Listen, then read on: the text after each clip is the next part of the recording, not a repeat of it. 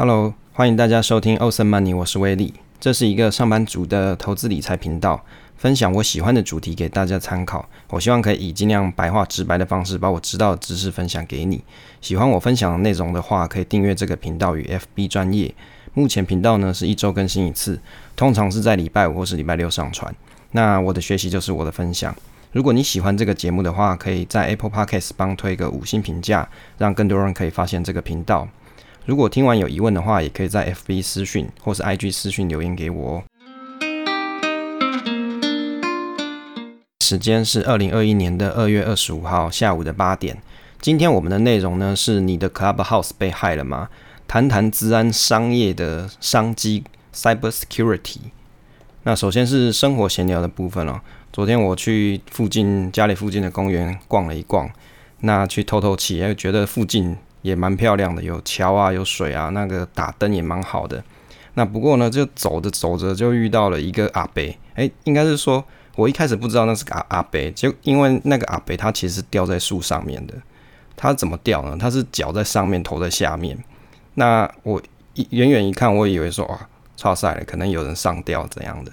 然后一靠近一看，它还会动啊，还可以动来动去的。原来他是掉在那里，不知道在做什么运动。然后回家我就跟我老婆说：“哎，我刚才在一个公园里面一棵树上看到一个阿北倒挂着，哎，超强！我说你看，我给你看照片。然后他看了照片说：哇，这真是世界奇观呢。他说：你赶快把这照片发给我，我要转转给朋友看。那我就跟他说：你为什么要这么惊讶？人家在健身房做这个 T R X 不是也是倒挂着？这个只是在树上而已啊，应该没有差多少。好，这是一个。”最近遇到的一个很奇特的现象，我觉得阿北可能只是在练武功啊，就跟大家在练练健身一样啊，没有什么特别的。好，那第二个呢是这个，现在上礼拜我们这个抽书的活动已经结束了，那目前是群组里面的路易斯他可以获得这个小卡片跟小礼物以及这本书，那希望可以获得很多知识从这本书上。那第三个就是。那怕有些朋友不敢问一些新手村的问题，那我们 I G 的理财小白猫专题啊，新创了一个节目的投资新手社群。那如果大家有兴趣的朋友，可以在下方加这个新手村社群。那第四个呢，是我最近认识的一个新的投资的 Podcast 的朋友，他是交易式 Podcast 的 T 桑。那他主要是分享一些交易的心法，在银行投信的券商交易很多年那从英国回来台湾啊，那在台湾这边做金融业，那他的节目通常是二十分钟。我觉得他的节目在对于交易心法这一块的琢磨是蛮有见地的。那如果你对于交易的部分比较有兴趣的朋友，可以去听听看他的频道。第五个就是最近我们的群组里面这个菲利克斯大大，他有提到说啊，因为他的最近的主题比较偏一些硬核，就是比较艰深一些一些的这个产业的议题。那我觉得其实硬核的主题也是不错啦，因为硬核的部分啊，你可能会讲到一些独到的见解，或是对于产产业的一些分析研究，我自己是觉得蛮有价值的。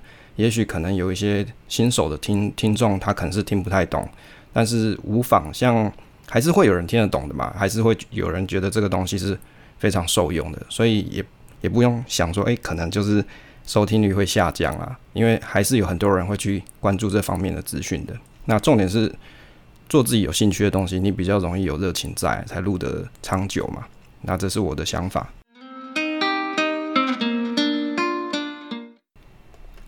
来到我们今天的主题，你的 Clubhouse 被害了吗？谈谈治安产业商机 （Cyber Security）。首先啊，先讲一下说为什么想要研究这个主题啊。现在是二零二一年嘛，有许多电子产品都具备有物联网的功能的，比如说像是电动自驾车或是居家温湿度这监控啊，还有冷气开关这些。那如果你提到这个金融商品的部分呢，还有像什么电子支付的工具啊，以及最近很夯的这个数位货币这些新兴的科技，那还有大家最喜欢使用的 FB 啊、IG 啊，各式各样的网络个人平台，一直到政府的这个报税软体啊，还有常用的媒体跟工具，这些全部的便利性啊，都需要网络，而网络的安全性一直都是一个很大问题啊。网络犯罪啊，近年有上升的趋势。那各地的政府跟企业持续投入资源的开发与发展网络的安全，就是 cyber security。因此这部分的产业啊，肯定是未来不会消失，而且还会持续蓬勃发展的主流产业。那大家可以参考这次的研究啊，也许可以想想有哪些产业会与治安有关，那也可以一起讨论看看。只要有网络科技一直持续在进步，就需要有网络安全相关的产业链来保护大家的资讯安全。不过因为这个主题有点大，可能可以分好几次的节目内容来做研究分享。我大概会关注的议题有几个，就是资讯安全的产业商机嘛，那以及政府的资讯安全政策，还有国内有这个国泰治安 ETF，那国外也有一些治安 ETF，以及是国内的治安个股。这个治安的产业链啊，过去的绩效，治安产业链安这个产业链 ETF，如果你去对比标普五百来看啊，在过去三年的绩效是超越 SPY 五百的。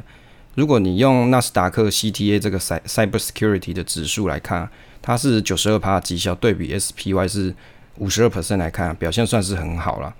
那这是过去三年的这个绩效图。这个纳斯达克 CTA 安全网网络指数啊，它是一个为网络安全投资概念而设的指数。指数大概是成立在二零一零年的九月十六号，追踪技术跟工业领域相关的公司的股价表现啊，那可以作为一个参考啦。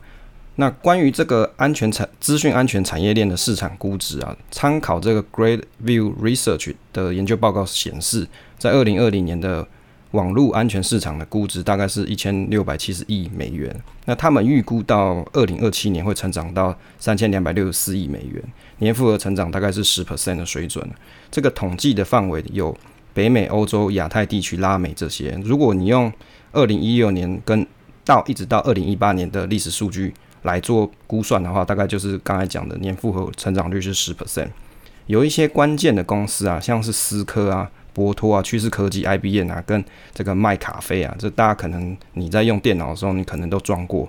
还有像是赛门铁克的这个防毒软体嘛，赛门铁克公司，还有像 BAE System、Checkpoint 的这些公司。那北美在二零一九年占据网络安全市场，大概就是差不多三十六点七 percent。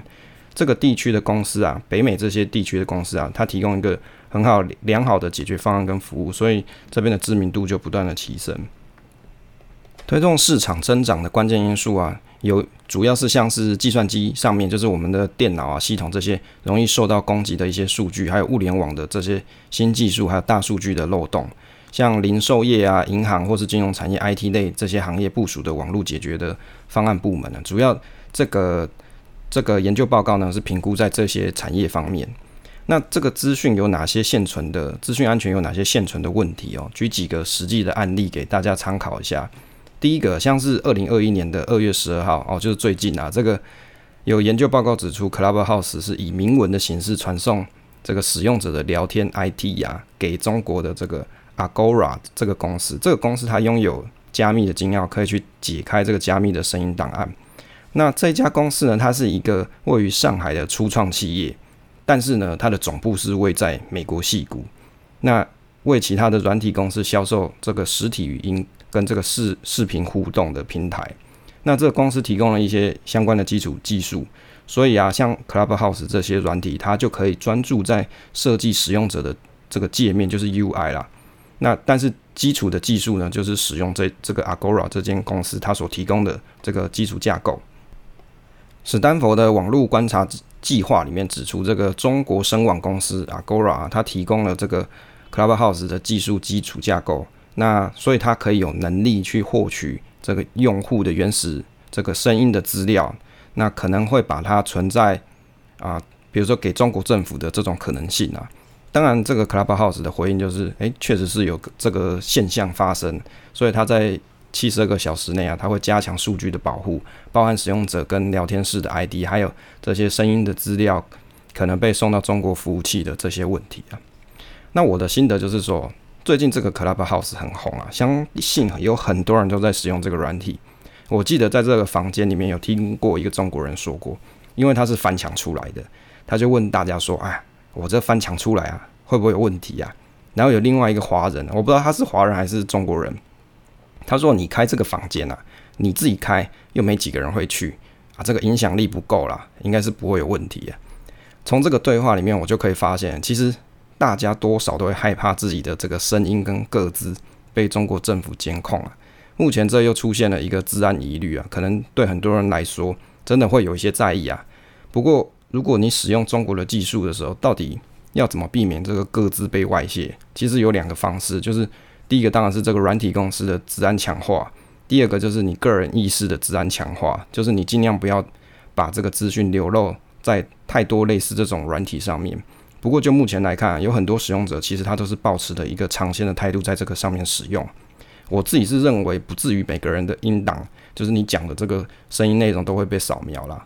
啊。当然，你如果真的要用什么 AI 啊这些方式去扫，我认为是有可能的，但是应该没有那么无聊，把每个人都扫一扫。你觉得自己被害了吗？你也可以讨论一下。那第二个新闻是二零一八年的三月十六号，这个 Facebook 啊，它被传出说有超过五千万名的用户，他的资料遭到这个剑桥分析公司窃取啊，而且。分析他们这个用户的资料，发送相关的政治广告啊。简单来说，就是去分析 Facebook 的用户啊，他的取向啊，就是他政治取向，然后对应发送这个政治广告。结果，这个 Facebook 的股价就在二零一八年的三月十九号就跌了六点八 percent，就是五年来的单日最大跌幅。结果在隔天又再跌个二点五趴，那两日合计就蒸发了五百亿美元。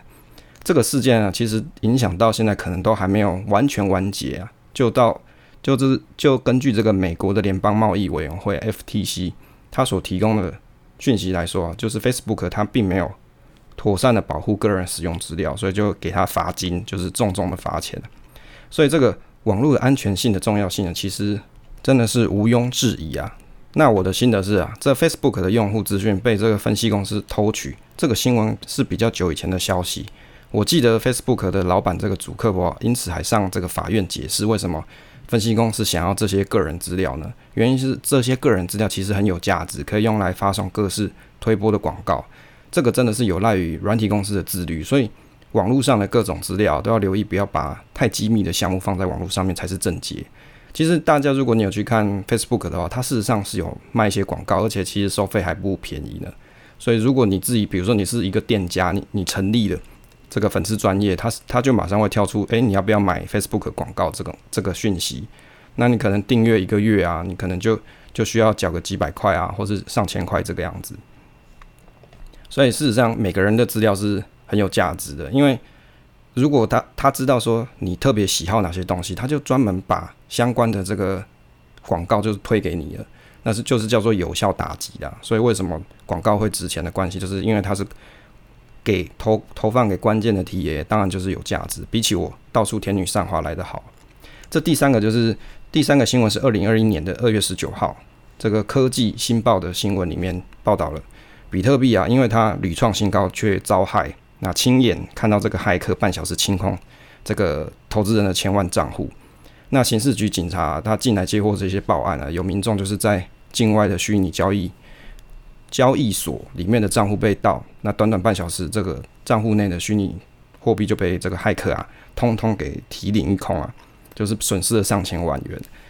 那这刑事局表示啊，被害人是在币安交易所进行交易啊，他有收到同时有其他人在香港地区试图登入账号的警告讯息啊。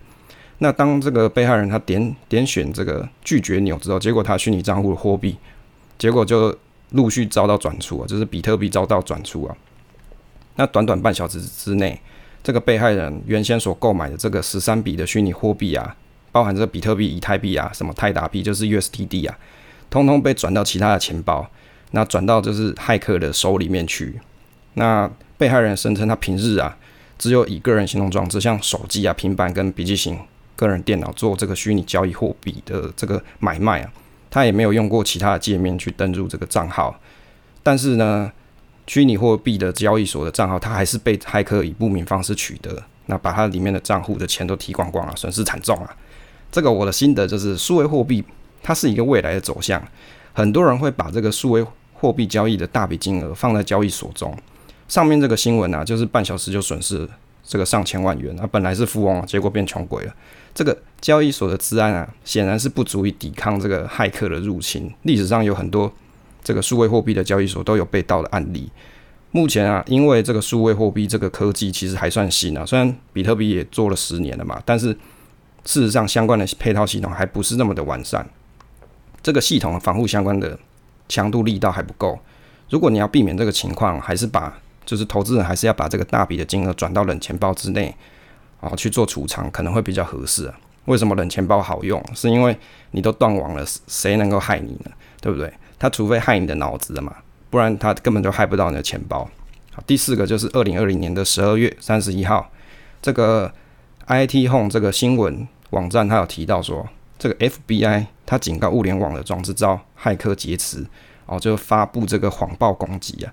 什么是谎报攻击哦？就是讲说。有人去打电话给这个警校单位，谎称有人是发生命危的紧急事件啊，造成屋主跟警察之间有一些误会啊，发生冲突或是打架、流血这些。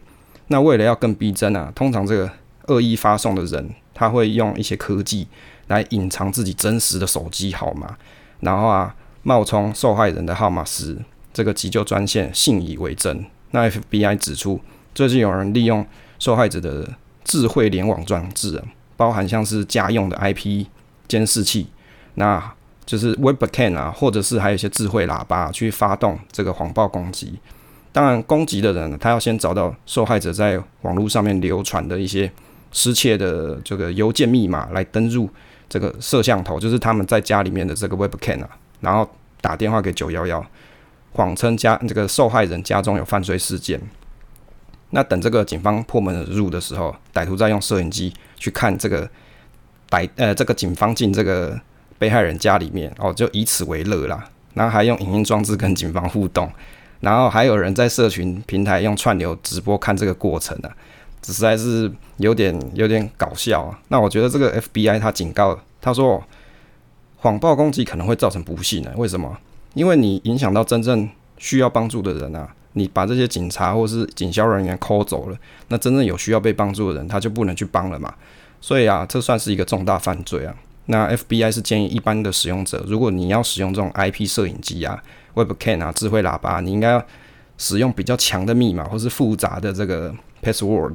那不同的账户应该也要使用不同的密码，不要通通都用同一组。最好还是用什么 Google 的多因素验证啊，这个二 FA 啊、MFA 这些。那可能会比较安全一些，降低你的这个家里面的装置被劫持的机会。那我的心得是啊，这物联网的犯罪在台湾还算是少见啊，没有想过还可以这样使用，做类似这种谎报攻击。不过我想，因为可以远端控制摄影机这些设备，还可能会用来作为窃盗的资讯，所以你看有很多人啊，他会在笔电上面的摄影机去贴那个贴纸，就是那不是有一个镜头嘛，然后就拿贴纸贴起来。我看公司很多人是这样干。避免有的人呐偷看，就是透过这个摄像头来看你啊。那其实物联网的系统防护，其实应该是目前还蛮有可能是一个很大的漏洞，因为这些物联网的东西，它的软韧体未必有做到很精细的防护。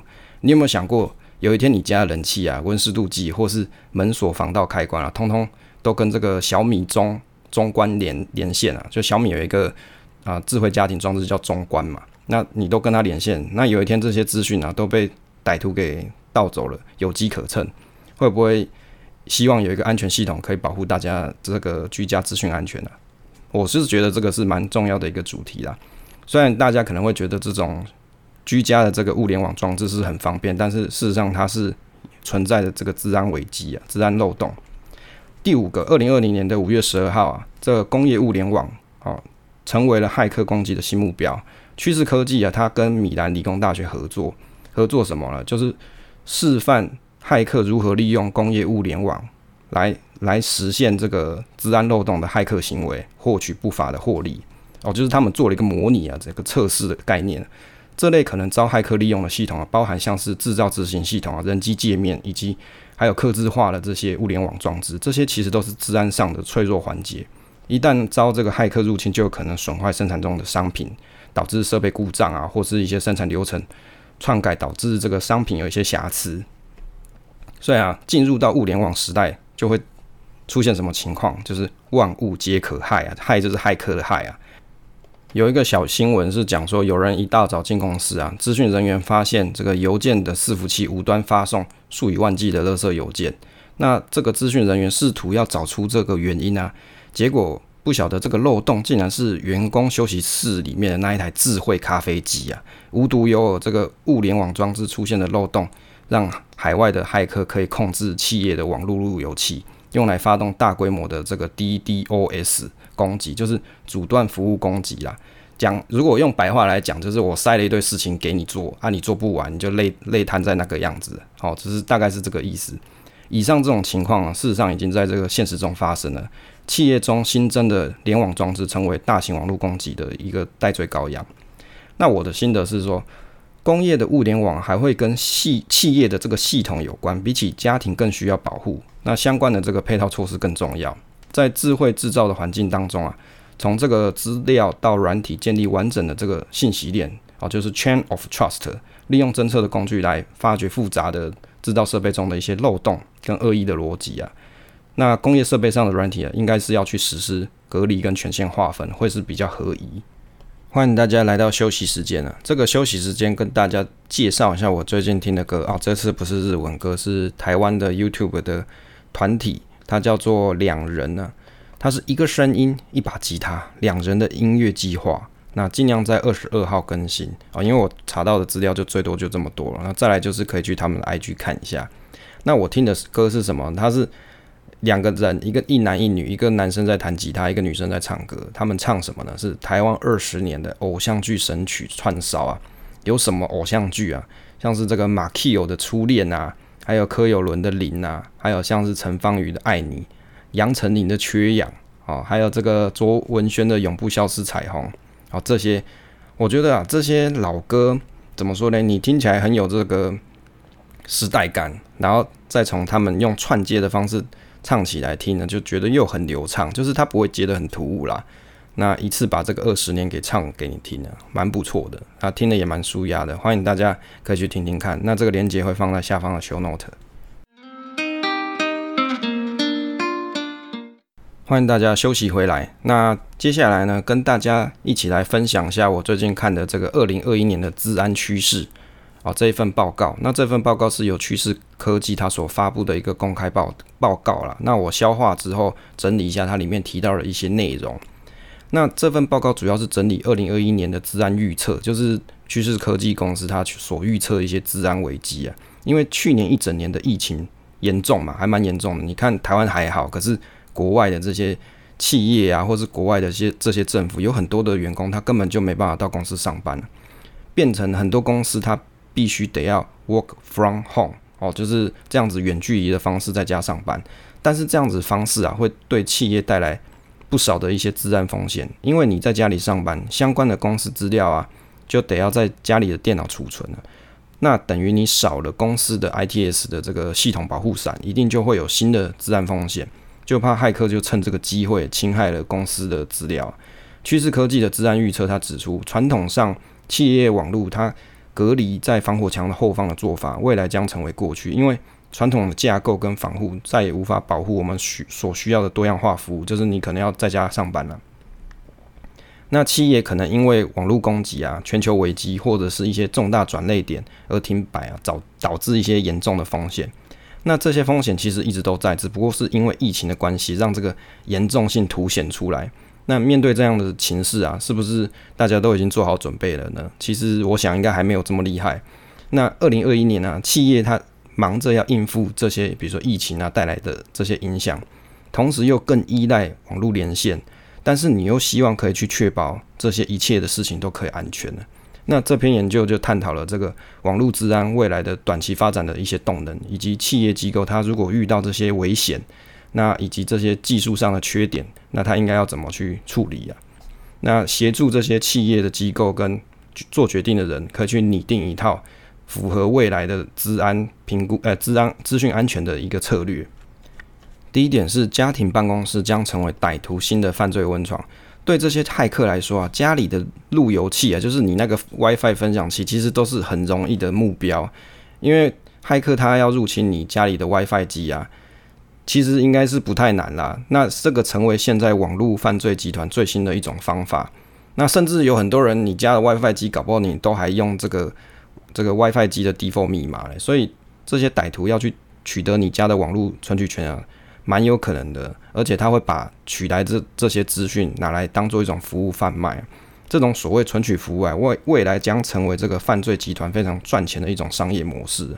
骇客会长期掌握这些装置，然后将一些高价值目标，比如说一些名人啊，或是一些高阶主管啊，就是比较高档的公司的一些高高阶主管，那他利用这个家庭网络的存取权限，当成一种服务卖给一些不孝的歹徒了。那当然，趋势科技他就建议啦，企业应该要让员工了解家里的这个路由器跟物联网的装置一些治安的问题的危机啊。比如说，你应该要把账号哦，不应该通通这些账号你都设同样的密码。假设你有多个账号，你应该要不同的密码。那以及这个 WiFi 密码，你不要用出厂出厂的这个 default 数值哦来当你的密码，因为就是存在风险。那比较好的方式就是可以建议把家里的网络啊做切割分段，例如说你用虚拟区域网络的功能，把你要办公的这个电脑隔离在属于自己的网段内。那这个网段呢，就是只能做办公用途。那我的心得是说，我个人觉得在家里要区分区网这件事情呢，对一般的家庭应该还是很难做到。原因是因为你还要买设备啊，架什么区网，而且你可能还要让家人去习惯这种分区网络，真的是不太容易。如果说公司愿意送 WiFi 路由器给员工啊，可能会比较容易实现一点。这个第二个，疫情将打乱企业的网络自然布局啊，因为疫情的关系，变成大家都不出门，都在家里线上购物啊，那就会有很多包裹的运输，那结果这些犯罪集团就会尝试去骇入这个物流系统。破坏啊一些生产跟做一些非法交易啊，或是卖一些仿冒品这种犯罪手法，还有因为疫情的关系，有很多远距离看诊，那这些看诊的这些病人的资料都有可能受到骇客的攻击，而导致这个各自外泄，还有窃取研发中的疫苗跟疗法，那假讯息的攻击是当前的一些难题。第三个就是远距工作模式啊，迫使。企业要面对这种公司混杂的治安架构的问题，稍早有提到这些在家上班的人啊，他可能会有公网跟私网不分的问题。最好的方式就是企业的系统，不管你是员工是在公网还是私网，当你要存取到公司的时候，都必须要采取零信任的角度，让员工要去做一些认证的方式，或者还有一些方式就是。把云端的资料做微分割，就是网络微分割啦，就是让特定的员工存取公司特定的资料就好。那这个就是所谓的云端安全服务系统了。第四个，史无前例的接触者追踪需求，使得骇客将注意力转向去对这些使用这些使用者去收集资料。为什么？因为这个疫情的关系啊，有很多政府他为了要监控每个人的这个健康安全，所以都会对这个居民做一些监控资料。但是这些这些资料因为匆忙上路，都变成了骇客的一些目标。然后他取得这些身份资料，就拿去地下市场贩卖。第五个就是骇客会迅速发现新的一些漏洞，作为攻击武器，使用者他没有太多的时间去修补这些系统。临时差漏洞是指说那些被发现但是没有及时去修补的软体的缺失或漏洞，那又俗称叫做 N day 漏洞，那就是已经公开揭露。可能已经有修补更新的漏洞，但是这些企业它可能都还没有去修补。还有专门在卖漏洞这种交易市场，我是第一次知道。那可以还甚至可以提供一些克制化的骇客攻击方式哦，真的是听都没听过。这第六个铺露在外的 API 可能成为下一个骇客入侵企业最喜欢的管道。API 就是所谓的这个应用程式开发界面，可以让不同的城市之间啊，透过沟通这个软体沟通的方式去取得一些操作。那很多这个企业都会使用这个 API 来让外界去存取内部的系统，透过应用程式跟一些客户做互动。但是 API 的这个防护阶段却还在萌芽阶段，容易遭受一些攻击。比较好的方式就是做存取控管跟认证方式，定期监控记录档啊。第七个是远距上班所使用的企业软体的云端应用程式不断出现一些重大漏洞，这什么嘞？就是协同作业软体。哦，搞不好你也有使用过这个，就是上班工作用的协同软体。那例如说像是 Microsoft 的 Teams 啊，或是 SharePoint，或是 Office 三六五，或是 Exchange 这些软体，那云端环境呢，容易有一些入侵点。哦，到二零二一年，绝大多数的工作可能都会在云端执执行，但是转移太快或是规划不足的企业啊，它很容易去发生一些治安危机。那骇客就会试图去掌控这个云端伺服器，然后部署。一些恶意的资料在这个伺服器内，就是哪一天会发作你不晓得。我的心得是哦，云端协作平台，相信有很多公司都在使用，尤其是在家上班的环境，免不了要登入公司的协作平台。如果这些平台的安全防护不够，确实很容易成为这个治安的死角。那趋势科技提供的治安的建议啊，有四个点。第一个就是要加强使用者的教育训练，例如说你在家里上班的区网跟公网啊，你必须要分明。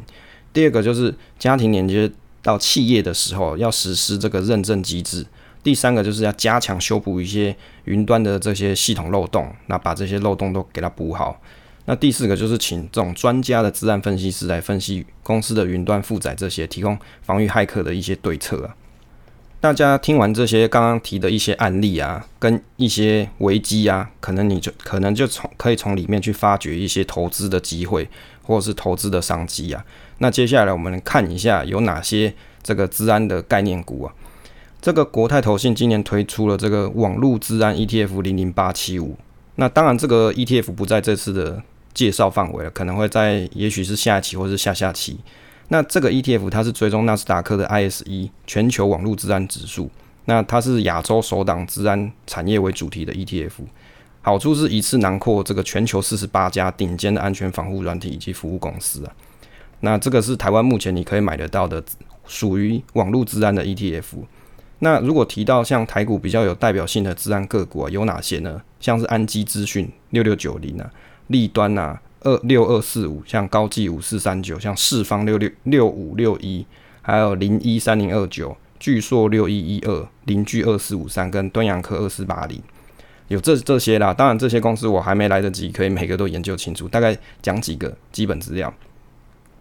那这个安基资讯呢，它是二零两千年的时候创立，它是宏基的子公司，主要是提供企业专业的这个电子化的服务。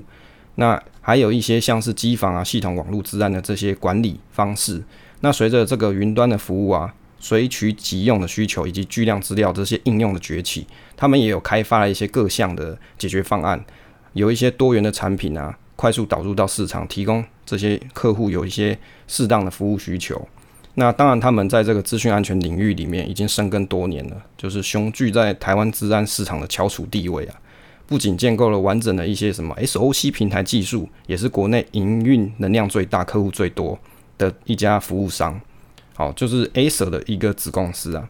第二个是立端，立端科技呢，它是创立于一九八六年，是全球网络运算平台的领导品牌。那这个公司它有三十年的系统设计跟硬体制造整合经验。那主要提供什么？网络安全的运算平台整合管理，好，软体服务这些开发设计。产品应用有几个，像网络资讯安全平台嘛，第二个是企业高效能的运算平台，第三个是虚虚拟化的应用平台。你有没有发现这些东西刚好是前一段提到的些这些企业他们最需要一些云端运协作平台啊，或是运算平台？那再来是敦洋科啊，这个敦洋科呢，它是国内最大的系统整合厂商，那客户超过五千家，国内有一千大的企业，半数是敦洋科的客户，在营收占比上面，电子业。含半导体近五成，其次就是电信啊、政府、教育单位。这个疫情期间，他们的伺服器的需求就增加，因为为什么？因为远距办公啊，要加强这个企业提升这个系统建制啊，让这个敦洋科近四季的年增率高达了这个五点八七 percent 啊。这个四季的近四季的每股盈余 EPS 也增加了八点八五 percent 那配许率高达了一百零五 percent 啊，现金值利率也有六 percent。看起来是还蛮不错的样子啊，就是因为这个疫情的关系。我对资讯安全的想法，这个资讯安全一直是我没有研究的一块领域，但是研究后我发现，其实跟大家的生活息息相关，而且密不可分呢。其实云端这个事件应该是最大的治安问题。以前我没有想过连线到公司有什么治安问题，看完报告我才知道，哦，其实这些的确是大问题。我记得几年前有个同事啊，他电脑中了这个勒索病毒。电脑就打不开了，只有付比特币给歹徒才可以开启。当然也没有去付啦，就是后来就把这个电脑重灌了，但是里面的资料就拿不回来了。那同事一些上班的心血就 GG 了，所以公司就宣传说：“哎，不要乱点这些 mail 的连接。”那公司很无聊，就还会发一些连接去钓鱼，就看看有没有人去点到这些连接。那如果你点到，就要去上治安课程。我觉得其实对一般的员工来说啊，对治安的问题真的没有太多想法。因为感觉事不关己，但是对公司来说却很重要，的确是需要花很多资源去建设自然的城墙。像是台积电的自然就做得很不错啊，进去的人都要换台积电手机，一支三千元的样子，那强者我同学说，其其实就是智障型手机不能拍照啦。那台积电里面听说看到张忠谋好像都要看到皇帝一样要回避啊，不知道是真的还假的。那张忠谋现在也不在里面了。当然，如果问我家里要怎么做到自然哦，我的想法就是你尽量不要用这些连线的东西啊。虽然我家里有一台小米中关，还有连线这些侦烟雾侦测器这些啊，像什么瓦斯警报器，但是我想啊。这两个东西应该是还不至于影响到什么治安呐，就是烟雾监侦测器嘛，瓦斯警报警报器。那比较影响治安的，像是小米有什么门窗开关侦测器。那这个歹徒他如果可以入侵你的 WiFi，就会知道说有没有人进出了，或是有装一些视讯监控，也可能看得到室内。有时候最原始的生活就是最好的治安防护啊，都离线了，骇客要怎么害？骇客只能害人脑了啊，你说对吧？难怪这个数位货币要做冷钱包。因为断网了，怎么都害不进去。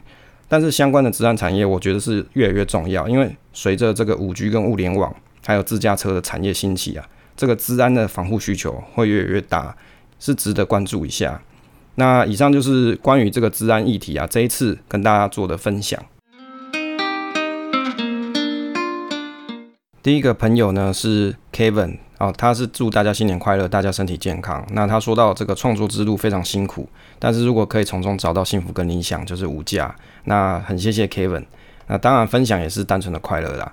那第二个朋友呢，是我们的依依恋不舍的依依，就是上一集的访问这个依依。那他呢，祝福祝福我们什么收视长虹啊，扭转乾坤啊。其实我也蛮祝福他的，因为他的节目啊也是蛮不错的。那当然，他也有回答了我们的两个提问，就是第一个喜欢花钱买书充实自己，那但是他是都是看小说跟漫画居多啊。但是我觉得看你喜欢的东西也是蛮好的一件事情。那第二个就是买东西，他喜欢网购比价，用这个 Shopback 啊来做这个回购，哦超回馈啊，他说这是回馈很回馈很高的一个网站，因为我们也没用过。那第三个是我们的 VVG。那这是另外一个群主的朋友，他说花钱花在学习啊，长智慧会开心。那买衣服啊，告诉自己这件会穿五年才会买，哦，这也蛮好的，就是你一个东西买了，你会使用很久。第三个是乐活享，哦，他祝大家新年快乐。那他喜欢花钱在旅游，因为可以让自己享受当下而放松。那他会能刷卡就刷卡，不会付现金去买东西，而且都会比价之类的。那他说要跟我道歉，说因为他每次都睡前听，还蛮好睡的。那睡得早也是蛮好的嘛。那再来呢是这个 F I F I 四五，忘记什么时候发现这个节目，他觉得超棒。那一直到现在，那很感谢你的分享。那他的问问题回答呢是第一个是他喜欢花钱在旅游上面，第二个是金钱规则是一年只买一次超过万元的奢侈品，其实蛮好的。至少你有知道说自己的能力极限在哪里嘛。那再来呢，是我们的群里面的路易斯，他祝福大家新年快乐。那他有两个答案，第一个呢，就是他会花钱花在家人身上，很开心。那之前买了一些送妹妹的结婚礼物，那花钱不会心痛，而且是满满的祝福。另外是花钱的规则是设定自己比设定自己比较多，如果是对长辈的话，大概就是尽量买好一点，但是不要跟他们说真正的价钱。那再来一个朋友是 Open L 一一六六六。那也是祝福大家新年快乐。那他说整理的资料真的是花了很多时间啊。那第一个问题呢，他是选择花在可以让自我价值增长的事物上，累积自我成长的成就感。第二个是自己的金钱规则虽然没有，但是他尽量不要使用这个积点卡跟折价卡，不要为了消费而消费啊，真的把钱花在刀口上。那我觉得这蛮好的，因为你会发现其实有很多折价券，它它的折价可能听起来金额都很高。可是啊，可是比如说他给你三百块好了，他是规定说你每次可能只能用五十块，哦，你要一直回去消费消费消费的，你才可以用完这三百块，哦，这是为了消费而消费的，是有点辛苦。再来是群组里面的一些啊，大家一些讨论，其中一个 Ivy 他有提到说啊，现在进场零零六九会会不会偏高价，还是定期定额都可以呢？其实啊，如果你这个问题问很多人，每个人答案都不一样。有的人会跟你说，你看台股现在一万多、一万五、一万六了，这么高，你还要进场？那有的人会跟你说，你要不要等一万？所以这个问题其实根本就没有答案哦。答案是在说你大到底打算要花多少钱去做投资？比如说你一个月就是花个三千块定期定额，那你其实不太需要管这个高低价，就是指数化投资的真谛就是在于说，你根本就不知道高价低价在哪里，所以你就是取得长期的市场平均绩效就好了。那第二个呢，就是我们这个 Team，好，Team 又说了，而我在上一期节目提到他，他很兴奋。好，那当然，因为 Team 也常常支持我们的节目啦，所以常常也喜欢跟他互动。那再来是一个朋友是 Roy K K K，那他问了一个问题，说大家觉得急用备用金啊，可不可以拿来投资？因为他之前有听股外说，他把台股的资产拿来当做紧急备用金。那如果你问我的话，我会觉得紧急备用金当然是不能拿来投资啦。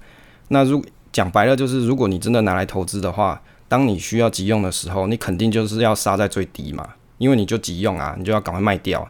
那你可能就不会去管说现在你到底有没有赚钱，反正你就要用用钱了。而且你这时候是紧急备用金的形式去做投资，你心里会比较容易慌，好会紧张。所以投资要先求稳啊。如果你真的把你最救命的钱拿去做投资，那你就要心理准备，准备说这个救命的钱可能救不到你。那再来是群里面的一个朋友是叫 James，那 James 分享了很多，那他讲了说他在四十岁前啊，这个投资路没有很顺利。那有讲到说他有一些心态问题啊，可能遇到一些二零零六年、二零零七年的股市融金也没赚到钱。那不过他发现啊，他把这个钱存起来是增加资本有效的方式啊。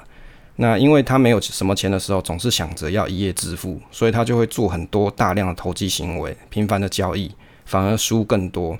那偶然可能他有机会押对宝，但是啊，最后这个策略跟风险管控不不当，还是吐回去。哦，这真的是一个真实人生啊！所以每个人其实讲实在话的，投资有很多方式。那如果你你当你是觉得自己没钱的时候，你很容易会去做这种。啊，比较投机性的投资，那当然你就要想想到这个投资跟风险，其实它是相对的，相对的嘛。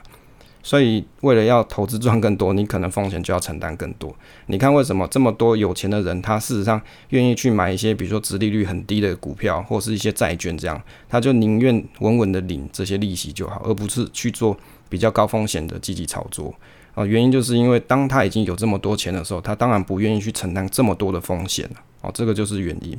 当然，我觉得最好的是每个人，如果你有发现到自己的投资取向与个性，那找到适合你自己的方式，那就是一个好方法。那留言跟互动呢，就跟大家分享到这边啦。今天要跟大家推广两个 podcast 节目。那第一个节目是捕捉野生的李欧娜，还有阿亮。那从拍动物开始，我就知道这是一个没有尽头的旅程。捕捉野生的李欧娜。阿亮是一个和大家分享旅途中巧遇各种野生动物的 podcast。为了一睹狐狸的真面目，冲到冰岛、荷兰、加拿大，过程中也有遇到其他野生的毛朋友，发誓将来一定要二刷，再去跟他们见上一面。其实不只只是国外啊，台湾有很多野生动物等着大家一起去巧遇哦。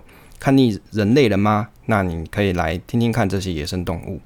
那大家可以去搜寻这个他们的 FB 跟 IG，捕捉野生的李欧娜。那我有去听过他们的这个 podcast 节目，感觉配乐非常的丰富。那他们也有在我们的新春贺词里面给大家听听他们的这些配音啊，我觉得蛮不错的。那主持人李欧娜声音也是蛮好听的，欢迎大家去听听看。第二个节目是 Lazy Talk 懒透，那这个节目呢，它是每周一集，不定时更新。主持人有懒人一号艾德、懒人二号 Open、懒人三号凯尔。节目介绍呢，这是有一个三位 loser 共同主持的频道，他们都是啊集懒散跟消极于一身的男子，虽然从小到大一起玩啊，却有各着不各个不同的人生故事以及工作经验。那他们希望自己的经验跟日常的生活的有趣的事情跟大家分享。那为什么要叫 lazy talk？他们说 lazy 就是一种最闲适自在的状态，而诉说 talk 是最简单粗暴的舒压方式。所以他们决定要用 lazy 最 chill 的方式跟你 talk 人生、职场跟时事生活。那我有去听过他们的节目，我觉得他们的节目真的是啊，听起来是蛮 Q 的啦，可以好好的放松一下心情。好，那这个主持人呢，他好像常常会就是因为业务业务关系嘛，就常常要开车，他也会听很多 podcast，也是一个蛮有趣、蛮和善的朋友。那如果有兴趣的朋友，可以去搜寻这个 lazy talk 去听听他们的 podcast 节目哦。结尾的部分，请大家可以在 Apple Podcast 五星评价推个星，感谢大家，谢谢大家收听这期的节目，希望对大家有所帮助。那你可以支持订阅这个频道以及留言，那分享总是单纯的快乐，期待我们下次再见哦。